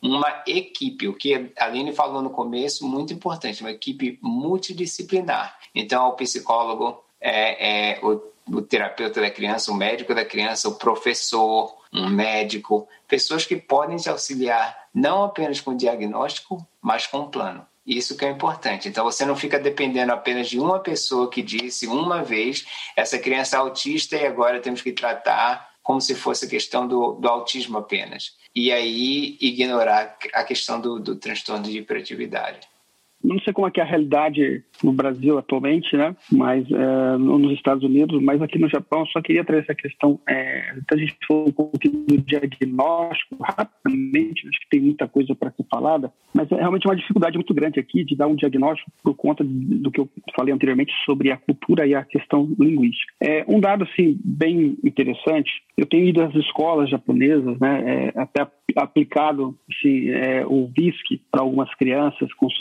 né, de, um, de um transtorno. E eu queria falar justamente sobre isso, né, que tem que hoje tem que haver uma separação quando se trata da cultura japonesa é, é do que é transtorno e do que é um déficit. É, quando se foi perguntado sobre a questão se tem é, é, se está havendo realmente uma, uma dificuldade para diagnosticar entre autismo e crianças com TDAH, em algumas situações acontece de que a questão da dificuldade que essa criança brasileira ela de se adaptar à cultura japonesa, que é uma cultura totalmente extremista, então gera algumas dificuldades e que essa criança às vezes acaba sendo diagnosticada ou havendo uma suspeita de um transtorno. E na, na realidade o que essa criança tem é um déficit, é um déficit linguístico. Né?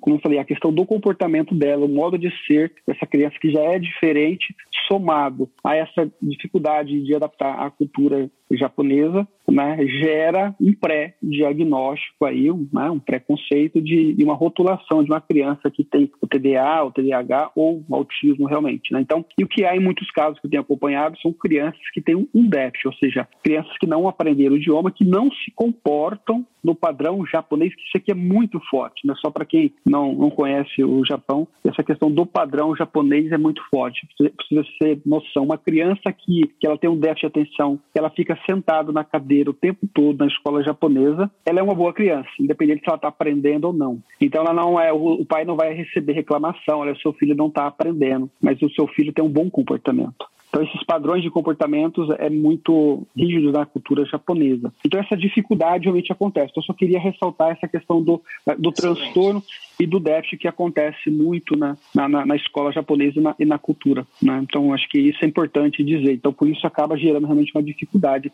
no diagnóstico. Essa questão cultural, acho que tem que olhar diferente realmente. Era isso.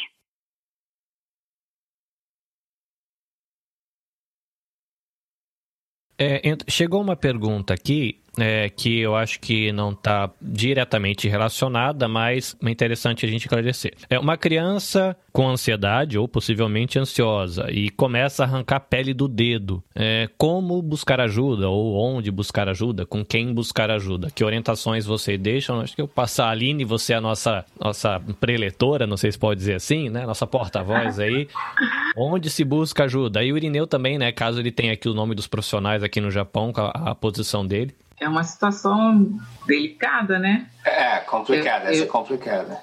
Eu vi um caso que eu estava estudando sobre uma criança que, na verdade, ela, é, ela, né, a família não sabia ainda que realmente a criança é, tinha um autismo, mas, assim, nesse nível, né, é, de descobrir esse nível, porque ele chegava, a criança não gostava de tomar banho. Então, sempre quando chegava naquele horário de tomar banho, ele começava a ficar mais agitado e começava a se bater. E chegando em determinado momento, ele começou a bater a cabeça na parede. Então, por conta dele começar a bater a cabeça na parede, ele começou a machucar e os pais ficaram apavorados e não obrigaram a tomar o banho. Então, ele passou um dia sem tomar banho, passou o segundo dia sem tomar banho. E então, ele, todos os dias, quando ele era no horário dele tomar o banho, ele fazia alguma coisa para se machucar, para se automutilar entendeu? E a ponto de, de, gerar um sangramento, dos pais terem que amarrar a mão, é, ao ponto de ter que colocar um capacete, porque ele já estava se agredindo fisicamente, porque ele não gostava de tomar o banho. E ele chegou dentro de um consultório já assim, amarrado e com capacete. Uma criança. Então,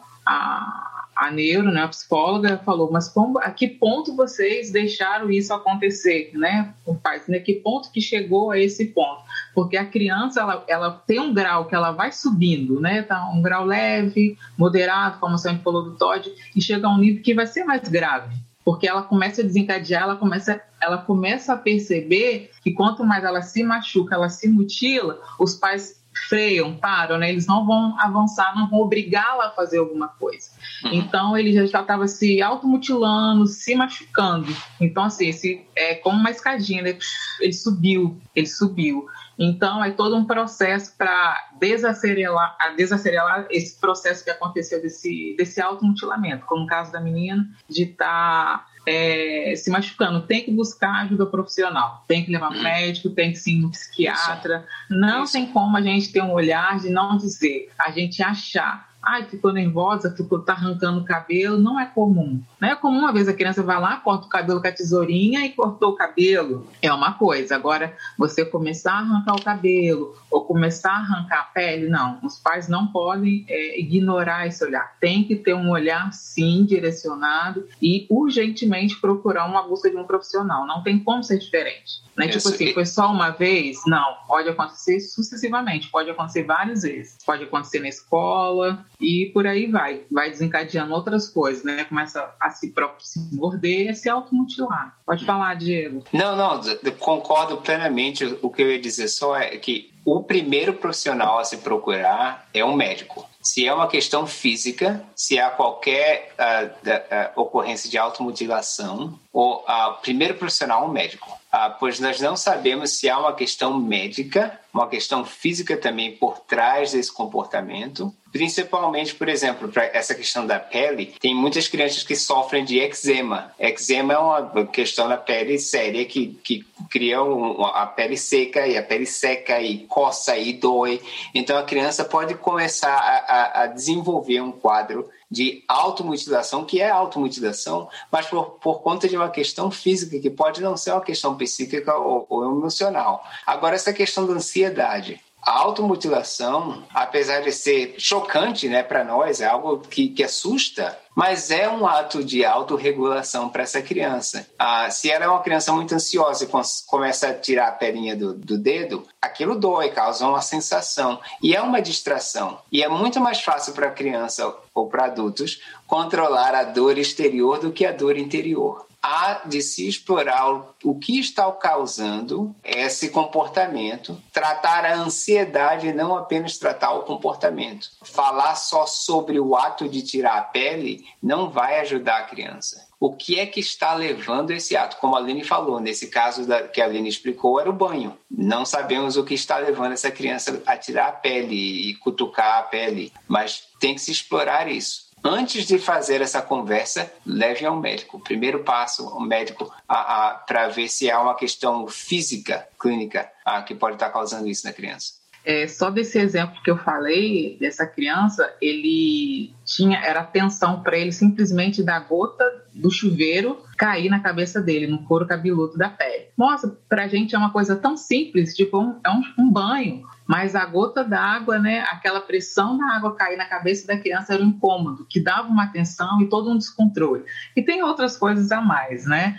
Outra coisa que eu queria é, acrescentar também, Carlinhos, a gente sabe que tem muitos pastores, líderes de igreja, voluntários também, que muitas vezes a gente tem que ter o cuidado e o discernimento, espiritualmente falando também, que muitas vezes a gente vai dizer assim, nossa, senão a gente vai partir para um outro âmbito aqui agora, mas a gente não vai falar sobre isso, mas a gente fala assim, nossa, mas será que não é espiritual? Mas será que não é demônio, né? E tipo assim, nossa, a criança ficou endemoniada. Então, assim, a gente tem que ter, de fato, conhecimento. A palavra fala sobre isso, né? O povo peca por falta de conhecimento. Então, a gente tem que ter o discernimento e jamais negligenciar o profissional, a gente jamais pode negligenciar o profissional.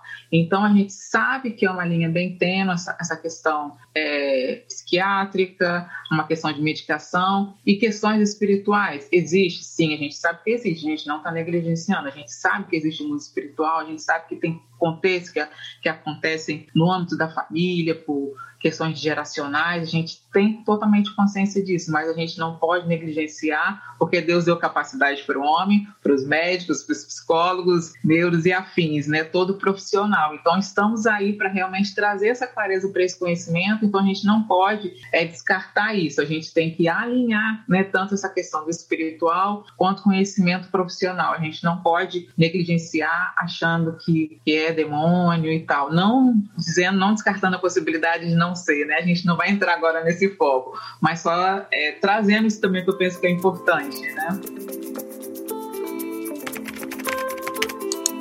O título do nosso seminário hoje foi Contribuindo para o Desenvolvimento Saudável de Crianças e Adolescentes com TDAH e TOD. Então, o primeiro passo aqui, eu percebi na fala de vocês a importância de uma dinâmica familiar saudável, a importância de, dessa relação pai, filho, filho, mãe, mãe, marido, avó, enfim. Então, a gente começa, vamos começar pela casa. É, como a gente pode contribuir para o desenvolvimento de saudável de crianças e adolescentes com TDA e TDAH em casa? Aí a gente dá esse segundo passo, que foi também o gatilho desse encontro, é, treinar pessoas é, envolvidas no voluntariado dentro de igrejas cristãs aqui no Japão e acabou alcançando o Brasil também. Como a gente pode fazer isso? A Aline conhece aí como é que funciona ah, esse sistema de King's Kids, esse negócio de escola bíblica. Dali, da igreja, a gente vai para o ensino formal para atender, trabalhar com os educadores formais. Porque a grande maioria dos voluntários, eu vou arriscar aqui no contexto do Japão, talvez 95, 98% dos voluntários da, das atividades relacionadas a igrejas cristãs são pessoas que estão a fim de servir servir, estão a fim de ajudar, mas não tem formação em psicologia, psiquiatria, medicina, não são pedagogos, não são educadores formados. A gente tem alguns, mas são poucos. Na nossa igreja a gente tem uma educadora formada que orienta, ajuda a gente a organizar muita coisa, mas corpo do voluntariado não é. Então a gente precisa dessas dicas bem mastigadinhas. Então, vamos lá, primeira sessão, família. Dicas práticas na rotina da família. É, a gente extrapola para a rotina da educação não formal e a gente termina na educação formal. Aline, com você, só guiar a prosa. Tá joia. Eu vou já complementando o que você falou sobre as dicas, a Nadia está participando aqui falando com a gente. Ela falou aqui como ajudar a família de uma criança com TDAH. Então, Nadia, a gente já vai incluir aqui a sua resposta sobre as dicas, como o Carlinhos falou. O que eu quero deixar sobre as dicas, o que a gente pode fazer, né? Tanto você, papai e mamãe, você professor também na escola dominical ou na rede de Kings Kids. É, as regras elas sempre são necessárias. Regras são necessárias sempre o reforço positivo. É importante trabalhar isso, reforço positivo. Limites de crítica. Porque muitas vezes o adulto, né, às vezes você está lá estressado, irritado, tem um limite de críticas, né? Planeja de atividades. Muitas vezes você pode planejar, às vezes papai e mamãe em casa, final de semana, planeje o seu final de semana com a criança, o que vocês vão fazer, inclua ele para que ter escolhas de passeio, é, coisas que ele queira fazer juntos, então você possa dar essa oportunidade, porque isso vai fazer bem para ele também. Paciência e humor é uma dica. Muita paciência e muito humor. Respeito e compreensão. Seja objetivo nas suas falas, como a gente falou, a criança com TPH, ela não pode obter muitas informações ao mesmo tempo. Pois você, você dá 10 coisas para fazer. Seja simples, peça duas, ou às vezes peça uma. Depois que ela concluiu aquela uma, você pede outra, porque vai ser muita coisa para você pedir ao mesmo tempo. Então, assim, seja objetivo, não peça três coisas. Como no início, quando a gente abriu com o vídeo, as crianças falando, a menininha falou: meu cérebro é diferente do seu. Então, o processo é diferente. Então, assim, seja objetivo. Evite comparações. Evite comparações.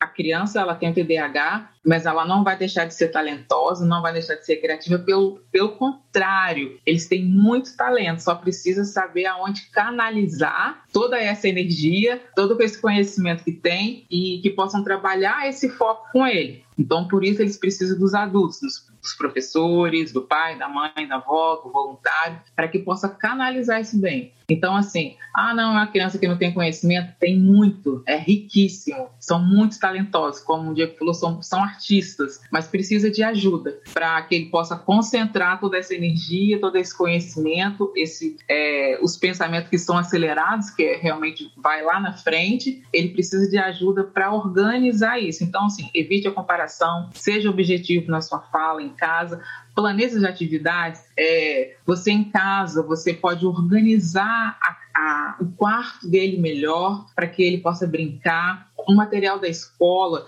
é, muitas vezes ele vai fazer uma atividade, ele tem uma mistura, está fazendo atividade de matemática, ele faz no caderno de história, copia no caderno errado. Você pode trabalhar com cores, com pasta com a criança, coloca lá azul, vermelho, amarelo, para ele saber que matemática ele tem cores diferentes na pasta de atividade que ele vai levar para a escola.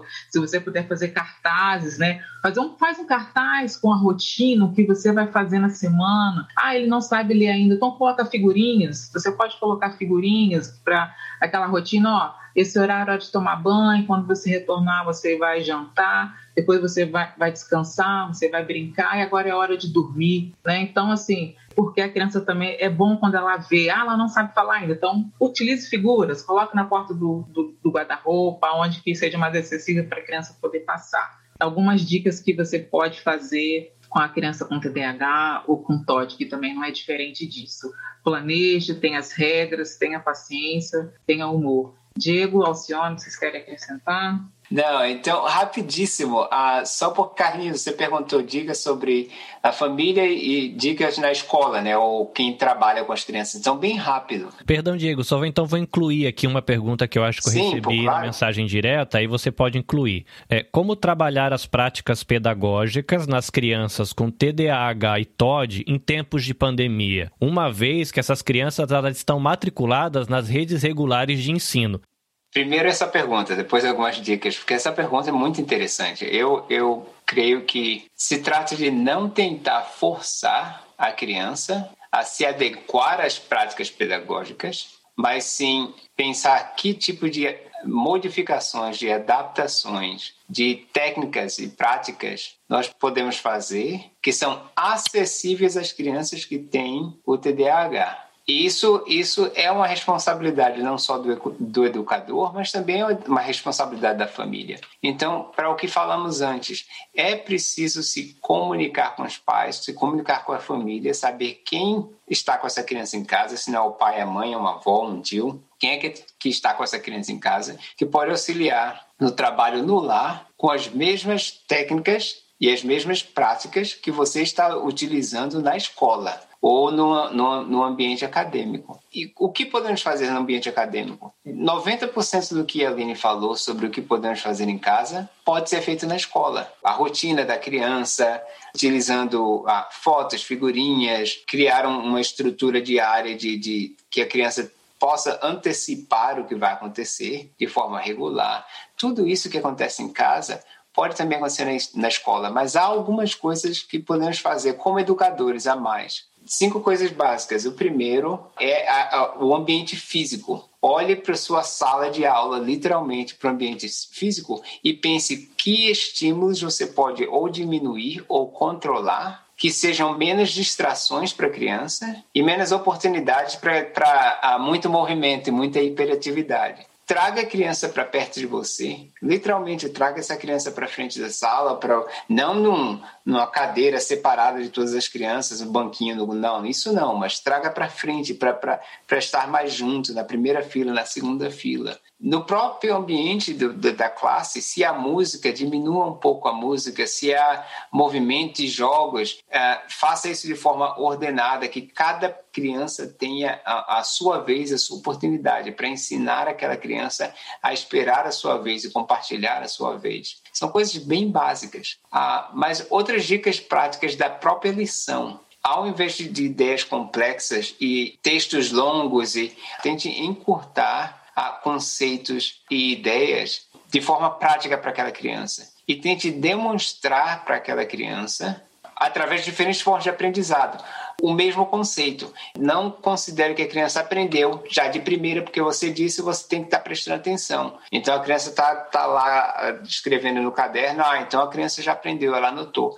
Não, procure se certificar que a criança está conseguindo acompanhar. Traga um caderno, um diário, algo que a criança possa anotar no final da aula três ou cinco pontos principais da aula. Três ou cinco pontos principais que ela tem que, que levar consigo. Ou qual é a tarefa que tem que fazer para o dia seguinte. Se certifique que aquela criança está anotando isso e que isso se torne um hábito. Porque isso na, na fase adolescência e na vida adulta vai ser muito importante. A capacidade de ordenar as ideias e de se coordenar o que se tem que fazer para o dia seguinte. E, finalmente, na questão da, da, da própria pedagogia, tem que se ensinar não só com o que dizemos, mas como dizemos, né? E como fazemos. Aulas empáticas são muito importantes. O que, que eu quero dizer com isso? São aulas que são responsivas àquilo que a criança está trazendo também, as suas perguntas, as suas, as suas limitações. E então se exige, se aquela criança exige uma resposta mais pausada, dê a resposta com calma. Se aquela criança exige um tempo extra, dê um tempo extra para aquela criança. Mas é muito difícil a 30 outras crianças. Realmente é muito difícil. Eu concordo 100% que é muito difícil. Mas infelizmente, aquela criança precisa dessa ajuda extra. Aquela criança precisa daquele momento adicional para compreender a tarefa, para compreender os conceitos, para compreender a lição. Isso é algo que você não pode fazer sozinho ou sozinha. Você precisa dos pais. Então, se comunique com os pais, converse com os pais, é isso que estamos trabalhando, é isso que estamos fazendo na escola. E um exemplo, para terminar, um exemplo bem prático, eu trabalhei com uma mãe que ela tem um adolescente com TDAH e ele estava tendo muita dificuldade na escola, já era a terceira escola, já tinha sido expulso das duas escolas anteriores e estava com muita dificuldade nessa terceira escola. E a professora ah, se comunicando com a mãe e desenvolveram uma parceria onde a, no final da aula, o adolescente tinha que escrever o que ele tinha que fazer. A professora literalmente tirava uma foto da, da, da página que o garoto estava trabalhando e mandava para a mãe. Visualiza a tarefa para amanhã. E a mãe em casa já sabia o que estava esperando quando o, o, garoto chegava em casa e dizia: Não tem nada para fazer. Não, não tem nada para fazer, não. Você tem A, B, C, D para fazer e vamos fazer juntos. Esse garoto ficou ficou com uma raiva, foi um drama, o que você está se comunicando com minha professora? Mas é um garoto que hoje está conseguindo na escola fazer suas tarefas, alcançar alguns objetivos. E o relacionamento com essa mãe melhorou bastante, porque agora a mãe não é apenas uma pessoa que critica e que acusa, você não está fazendo nada. A mãe se, se tornou participante do processo acadêmico e, e pedagógico dessa criança. Então, algumas dicas básicas que não 100% garantido que darão certo, mas que com certeza podem ajudar bastante dentro dessas dicas, né, para quem trabalha diretamente com crianças, profissionais que não são uma formação né, numa uma área específica, como psicólogos, terapeuta, acho que, é, principalmente nas igrejas, acho que é difícil, mas acho que conhecer essa criança, né, os gostos, os hábitos, comportamento, perfil dessa criança, quem vai começar a trabalhar com essa criança, né? Conhecer quem é a família dessa criança, qual é o comportamento dessa criança no âmbito familiar, né? Conversar com os pais sobre essa criança, sobre essa, como que os pais também, porque às vezes o pai em casa já consegue lidar com esse filho, porque é o filho dele, ele já já tem uma estrutura ali pronta. Então, o profissional que, né, o professor de escola dominical, por exemplo, que vai começar com essa, começar a trabalhar com essa criança, ele ele pode aprender também com o pai. Olha, pai, como é que você motiva o seu filho? O que que seu filho faz? Né? Quais são as motivações que faz com que ele eh, tenha um desempenho, né? Então, é, conhecer essa dinâmica familiar, essa rotina, né? É uma criança às vezes, principalmente com um TOD, né, que tem ali pressão de agressividade, de raiva, né? Acho que muitas vezes a gente quer impor essa criança quando a gente desconhece sobre isso, a gente quer segurar aí, vamos colocar a goela abaixo. Não, ter calma, deixar essa criança extravasar essa emoção, essa raiva, cuidar para que ela não se machuque, não machuque outro, mas depois que passar né, esse nervosismo, conversar com ela. É, acho que numa escola dominical, por exemplo, acho que vou precisar bastante, porque é a questão da igreja, é, é estipular as regras, né, mostrar para essa criança que tem regras, né, que essas regras não vão ser alteradas, que pode ser, às vezes, é, o, a pessoa ser flexível, quem trabalha com essa criança, ser flexível, mas não mudar, não vou mudar as regras por causa de você, independente se você tem um transtorno ou não. Né, conhecer também, como é, é, é o Diego falou, sobre outras comorbidades, né, se essa criança ela apresenta outras patologias, outros transtornos transtornos eh, juntos, né? E, e, assim, acho que uma coisa importante que, que não foi falado, você falou, não, não percebi, acho que os pais deveriam fazer terapia também. Os pais deveriam ter um contato com os, os profissionais para poder aprender, porque muitas vezes os pais não sabem. E não tem que saber tudo, né? Acho que nós que somos profissionais, que trabalhamos, que estudamos, nós não sabemos tudo, né? E os pais também não. Então, acho que os pais poderiam fazer terapia para ter um conhecimento. E uma coisa que, tenho, que eu tenho presenciado muito, né, é deixar as nossas crianças serem crianças. Cada vez mais nós não estamos deixando as crianças serem crianças. São regras demais, não pode isso, não pode aquilo. Nós colocamos muitas atividades para as crianças, né? Então, assim, acho que deixar as crianças serem crianças, entender que é, elas têm o mundo, o universo delas. E a gente, muitas vezes, a gente quer, na maioria das vezes, a gente quer que essa criança se adapte ao mundo humano, ao mundo adulto, melhor dizer, ao mundo adulto, que nós somos nós. Não, você tem que se comportar. A gente vai numa festa, a gente vai num ambiente e a gente quer que essa criança fica quieta. Mexer um pouquinho não desce. Né? Então, se a gente está querendo que essa criança se adapte à nossa estrutura, que para a gente é muito difícil. Então, acho que deixar a criança ser criança e muitas vezes a gente é, é, se ajoelhar né, na altura dessa criança, realmente olhar nos olhos. E para se olhar nos olhos de uma criança, a gente tem que estar na altura dela. A gente tem que descer um pouquinho, acho que essa, enquanto consciência crítica. Acho que seria basicamente isso, mas principalmente deixar os nossos pequenos ser crianças. Obrigado. Obrigado, Irineu. É, rede social, onde o pessoal encontra vocês, ou se vocês estão ligados a alguma organização que desenvolve trabalhos, enfim, é, vocês vão poder dizer para o pessoal procurar vocês. E aí depois eu sigo para minha minha conclusão. Vou soltar o ah, vídeo aqui um segundo. Esta é minha família. Este é meu irmão Pablo. Tiene siete anos. Todos dizem que não está quieto nunca. Que no se concentra y se distrae con cualquier cosa. No entiende muy bien qué le pasa. Mis papás tienen que estar siempre encima.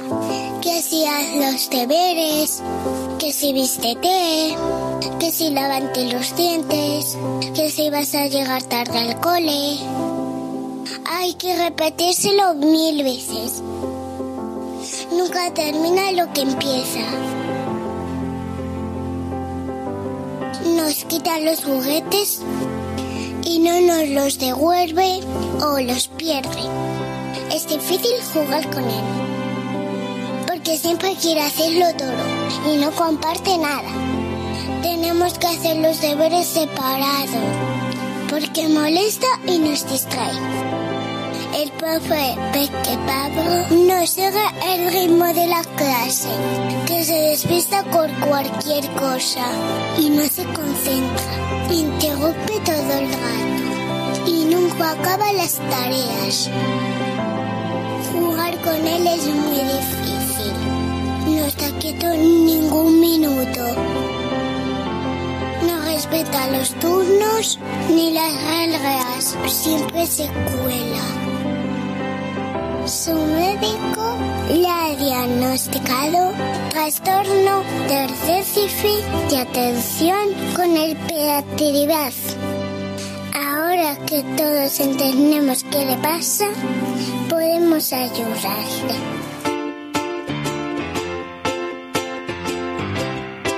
Los papás preparan un calendario de tareas Así Pablo sabe lo que tiene que hacer en cada momento. Enfadamos tanto con él cuando está nervioso.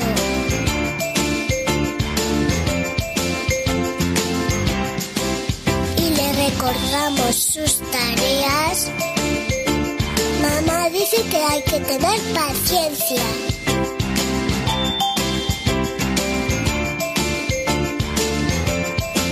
El profe ha puesto en primera fila para que no se distraiga.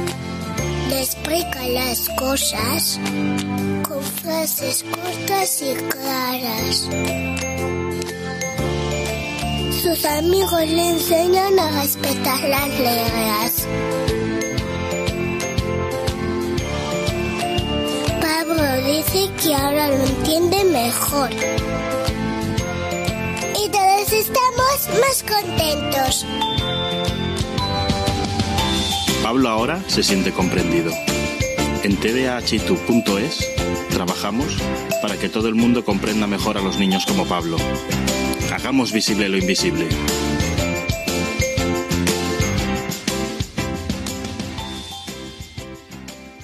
O que, que a gente pode falar? Perfeito.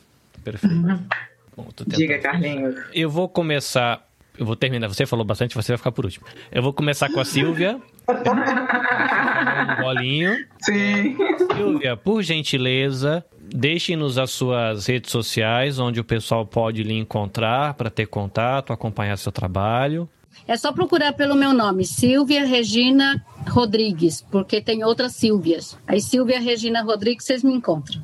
Obrigado. Irineu, você aqui do Japão, onde o povo lhe acha, acha o seu trabalho, o trabalho da Sabja, enfim. Bom, o telefone que eu deixo de contato é o 050 6861 6400, né, que é o telefone da NPO Sabja, no qual estou afiliado. né. Também tem o, é, o e-mail, né, nposabja.gmail.com. E também tem pelo Facebook, acho que NPO Sabja você está encontrando lá. Maravilha. Antes de irmos para os Estados Unidos, Alcione.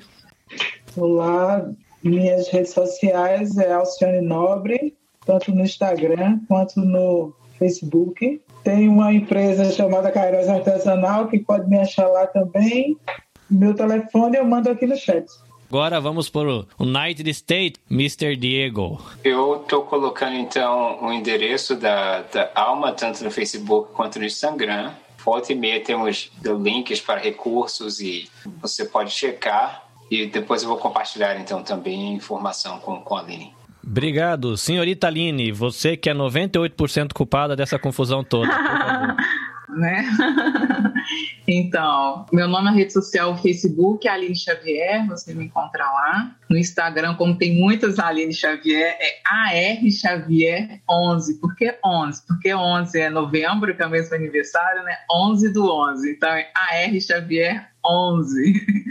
Você me encontra no Instagram. Ou pode procurar no Carlinhos, que vice-versa, né? A gente, né? Você encontra lá um seguindo o outro. Então, desde já, eu quero agradecer por essa oportunidade, Carlinhos, né? Mais uma vez, essa conexão aí que Deus nos proporcionou. Acredito que foi uma noite rica para nós, para mim particularmente foi muito enriquecedor essa troca, esse tempo que podemos estar fazendo aqui juntos. Te agradeço, né? Aí tá de manhã cedo, aqui já está entrando à noite, quase a madrugada. Estamos passando um pouquinho do tempo, mas acho que foi rico para gente. Maravilha. É, eu vou pedir aqui, a gente tem Elisa Quinhan, que é a missionária brasileira que dá suporte à igre- eh, à igreja japonesa para cuidar da gente, brasileirinhos, da comunidade. E nós temos Carlos Cauano. Né, os dois são amigos de longa data de ministério aqui no Japão. É, tanto a Elisa né, quanto o Cauano, é, nesses 10 anos que eu tenho caminhado meio que ao lado deles, eles me oferecem muitas oportunidades como essa que você está desfrutando agora. Né? Eu conheci muita gente por causa da Elisa, muita gente por causa é, do, do Carlos, né? o Carlos Cauano, e tem sido muito abençoador para mim também. Então eu vou pedir para antes da gente encerrar aqui com com o meu merchandise, é, pedir para o Carlos e a Elisa, se puderem, dar uma palavrinha, que eu acho importante registrar a voz de vocês aqui, que muito do que eu sou aqui com o meu ministério, vocês são culpados. Então, eu queria, por gentileza, ser honrado com a palavrinha de vocês. Caso vocês possam falar, né? Se vocês não puderem falar, é só sinalizar e a gente passa. Primeiro que abrir o microfone tem direito. Olá, é, meu nome é Elisa, muita alegria né, poder é, participar é, dessa, dessa live. A gente tinha muita dúvida né, sobre esse assunto e a gente fica preocupado porque é, a gente vê é, a realidade né, nas nossas comunidades e a gente que gostaria assim, de. é, no início a gente pensou em ser um treinamento para a equipe né, é, de ensino da nossa igreja, mas aí com o Carlinhos, vamos ampliar né? Aí pudemos é, estar incluindo é, várias igrejas, várias pessoas. Então, para mim foi muito é, importante para é, entender melhor. Né? Eu já tinha lido uma- bastante sobre o assunto, mas assim foi muito esclarecedor a exposição né, de cada um, do Aline, do Diego, da Alcione e do Irineu. Então, eu vejo assim como um, bom instrumento para nós, principalmente essa parte de dicas práticas. A gente não, não sabe né, como trabalhar. Tem né, a, as nossas crianças adolescentes, mas não sabia como trabalhar. Então, queria agradecer nessa oportunidade é, que vocês é, nos proporcionaram. E se vocês puderem, né, lá para frente, é, nos ajudar né, com outras é, palestras, por favor. Pastor Carlos, eu não sei se ele pode falar. Ah, papai abriu o microfone. Fique à vontade. Sim, é, também queria parabenizar Carlinhos por esse trabalho. Acho que para a gente que está aqui no Japão, com essa dificuldade de ter profissionais dessa área, né? Tem o Irineu, tem a Bianca também, que estava participando é, no começo aqui com a gente. Mas, assim, para atender uma comunidade de quase 200 mil brasileiros, um punhado de 10 não dá conta.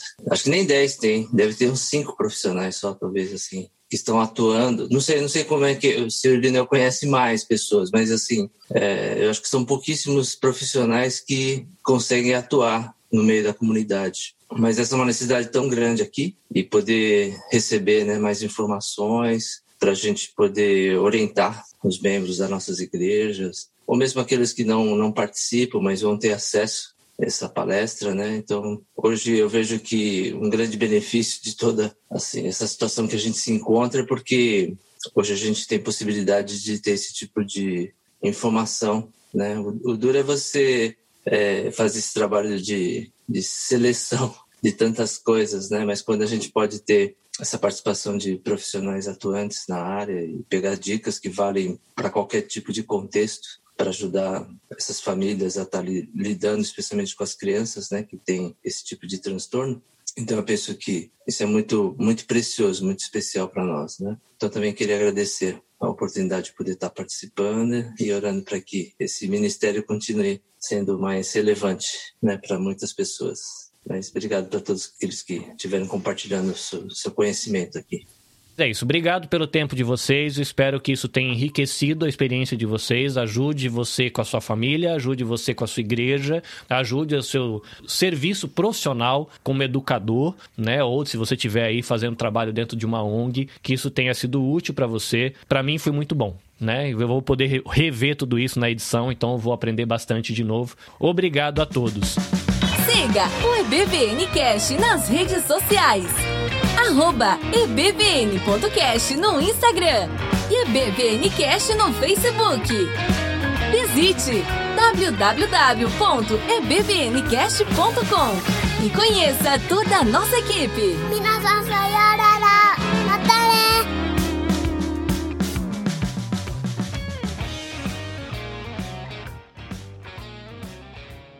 Este episódio foi editado pelo Nabecast. Saiba mais em www.nabecast.jp. Nabecast, conectando pessoas, desenvolvendo amizades, construindo parcerias e compartilhando vida através de podcasts.